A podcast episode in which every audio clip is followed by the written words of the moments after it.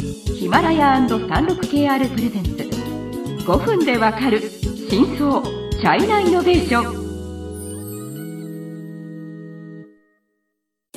皆さんこんにちは。36KR ジャパンの委員です。日本経済新聞の山田です。はい今日はライブコマースシリーズの3回目ですね、はい。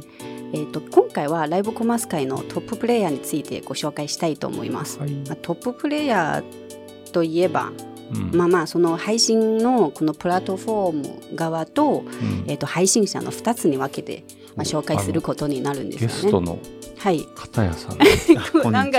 片谷さんのおかげで今回お二人はすごくそうなんです。えー片谷さんを紹介しないとダメじゃないですかもう一はい。回はい片谷さんもいますはい、いつも遅れて出てきてます。はいはい。じゃあ、まずは、えっ、と、プラットフォーマーから言いますか。うん前回の番組の中で結構いろいろ出てきましたね。クワイショーとか、はいうん、タオバオとか、あと TikTok とか。はいえっと、TikTok と、まあもちろん皆さん、日本の皆さんだったら、あの、ご存知の方も多いですけど、これは中国で一番メジャーの、えーうん。ショートビデオとライブコマースをやってる会社で、大体もう月5億人ぐらいの人が見てるんですね。動員ですね。そうです。中国で言うと動員。で一番、あの、まあ、うん今、ユーザー数そうですね。の多い、はい。ライブ配で、ちょっとこう、年向けなので、ちょっとこう、洗練されてる感じがあるのかなと思います。うん一方でもう一つ、クワイショーっていうのがうんあるんですけど快勝というのは快ははい。えーっと快楽快快適の快適の快ですね快ですねに手ですねはい。手。快勝と書くそうですね。クワイショーの方は4億人ぐらい毎月、えーの人が見てますね。うんうんうんで、TikTok の方は広告の方が、あの、よくその広告メディアとして使われてるんですけど、うんうんうんうんクワイショーはもうちょっとライブコマースが強みっていうのが言われてますし、そう、実はデータを見ると、クワイショーの方が、ライブコマースの成績がいいい、良いんですよね。そうですね。TikTok よりは。うんで、タオバで、タオバオ。タオバオは、えっと、一種のこう、タオバオのツールとしてオ。うん。考えていただければ方がわタかりオバオといやすいのかなうのは、えっと、アリババのやっている、まあ、ネット通販のプラッはい。トフォーム？つまり、タオバオは、まあ、EC のプラットフォームで、でその販売の手,、えー手法としては、一応このタオバオライブを。そうですね。あの、タオバオ自体は、あの、日本の商店街みたいな感じで、非常に個人の店舗が多いんですね。うんなので、店舗は、あのロングテールな感じがして、はでそうすると、こそれぞれの店舗が、えっと、自分の特徴を出すために、はいラはいライブコマース、タオバオライブっていう。つまり、その、これが、あの、分析っていうかをすると、つまりこのライブコマースっていうなんていうんですか、要するに動画を使ってマーケティングをするということだとするならば、TikTok とクワイショーは動画から入った人。で、タオバオは、えっ、と、ネット通販から入った人。ああ、はい。ということですよね。よくまとめましたね。はい。ということですよね。そうですね。そうですよね。まあ、っていう、こういうプラットフォームがあって、だからまずそのライブコマースできる、そういう基礎ができてるということですね。うんそうですね。まあ、もともともうライブ配信を見るこういうユーザーがもう存在いますので、で、まあ、片谷さん曰く人が集まればビジネスもできるっていうような感じで、ライブコマースが始まったという感じですね。そうですね。はい 36KR ジャパンのサービスコネクトは最先端の中国のイノベーションやテクノロジー企業情報を提供しています。中国での事業やパートナー企業の探索などヒントになる情報が満載。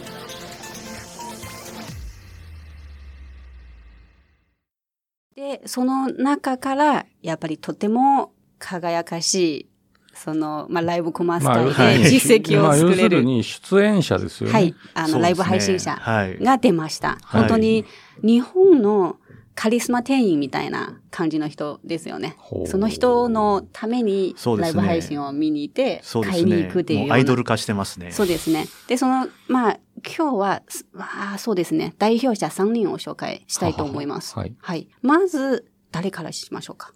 オースティンからいきますか？はい。あの、口紅王子と言われるオースティン。全然僕知りません。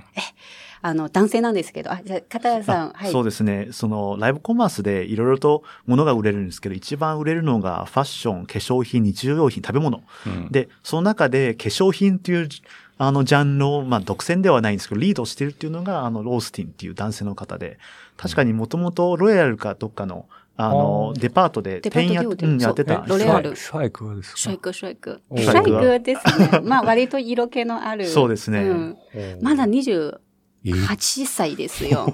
で、ロレアルの店員の時代の時ももう結構売れる店員なんですね。ほうほうほう。で、そこはまあライブコマースが始まってて、ロレアルもじゃあその自分で自分の KOL を育てたいから、で,、やっぱり顔もいいし、すごくこう 話が上手なので選ばれましたね。そうですね。うん。あの、男性なのに非常に女性目線で、あの、口紅の口 微妙な色とか、こう、こう、うまい具合に、こう、商品を紹介できるっていう、うんあの、強みがあって、あの、大体。スタジオ見たんですけど、多分ね、1万、2万本ぐらい口紅を並べてて、はいうんで、試食、試食っていうんですか、あれ。そうですねカラーを、はい。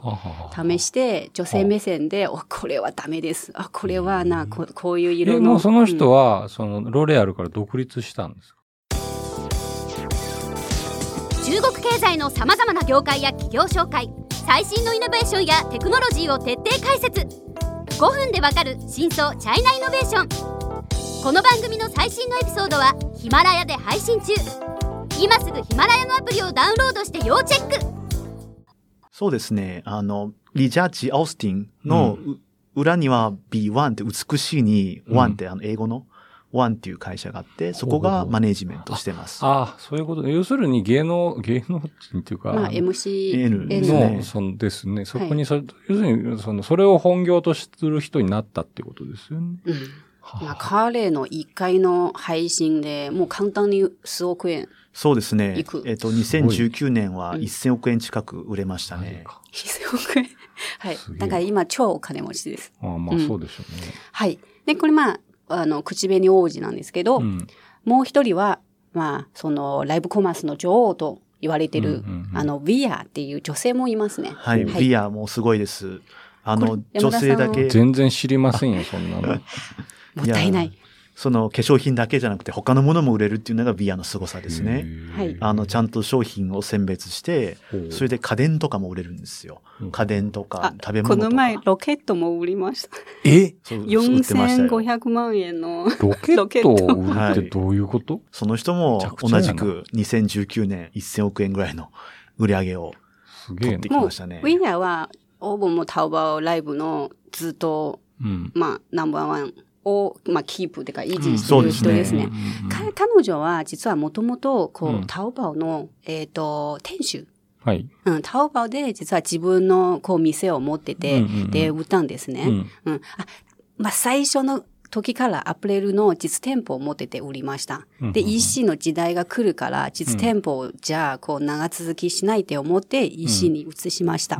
で、EC に移したら、すぐ、あの、売れて、うんで、またライタオバオライブがはや、始まった時は、本人はやっぱり鋭いんですよ、そのセンスが。うんうんうんあ、じゃあライブコマースだ、みたいな、そういう感じで、うんうんうんで、やったら今もナンバーワンになったっていうような人ですね。そうですね。あうんの、特に客層が広いっていうのが、うんうんあの、オアウスティンと大きな違いかもしれないです。まあ、でも、アウスティンも今、やっぱりそこまで人気が出ると、うんやっぱり何でも、まあそうですね。はい。まあ何でも売売ってれちゃう。ほしい、そう。っていうような感じになるんですね。でもまあ、ウィアも、まあ、オースティンも私から見れば、本当になんか、チャイナドリームを代表するような人だと思います。はいね。うん。あとは、あ、そうですね。あと、まあ、クワイショから来た、あの、面白い、こう、インフルエンサーもいるんですけど、はいはい。いや、それ実は間接友達直、直接知り合いではないんですけど、僕の親友の友達でよく間接的にはい話をいつも聞いてるんですけど、シンバーっていう人なんですね。はいで、その人は、えーどっから話しましょう？えっ、と、つい先、先々週ですか、うん1日200億円売れたんですね。うです。数時間の間に。なんか何を売一時ったの？一年間休んで復帰したら、うんあの、ライブコマース市場の最高歴史を作った人。そうなんですよ。で、2019年も1000億円ぐらい近く売れて、うんで、まあ利益率もここでは言えないんですよ。非常に高いです。びっくりするぐらい。じゃあもう一年一日日仕事するだけで OK じゃんみたいな。そうです。そうですねコロナの時、自分は1億5千万件うん寄付した。すごいね。インフルエンサーが。そうですね。すげえな。はい。まあ、彼は、まあ、先ほど言った、やっぱりちょっと北の出身の、はいまあ、インフルエンサーで、またそのカラーがうん、このさっき、えっと、ご紹介したウィアーとか、うんあの、オースティントとか、ちょっと違そううんですすでよね。ね。彼のお客さんっていうのは買うんではなく、サポートするっていう感じです。ブラザーっていうか、兄貴っていう、そういった側面があるっていうのは大きいです。じゃあこの人は結構年いった人ですか、シンバーさん。まだ若い、いやまだ30代。そうですよね。前半ですかね90年生まれでじゃないそうです。あ、ですか、ね。九九零後です。あ、うんうん本当。はい。まあ、また時間になりましたので、うん。あの次回は、まあ、いろいろじゃあライブコマースはこんなにすごいとかこんなに売れるっていう話はしましたけど、うん。じゃあ本当に何でもライブコマースで売れるのっていうのを実は考えなければならないので次回はこういうような話をしたいと思います、はい。楽しみにしていてください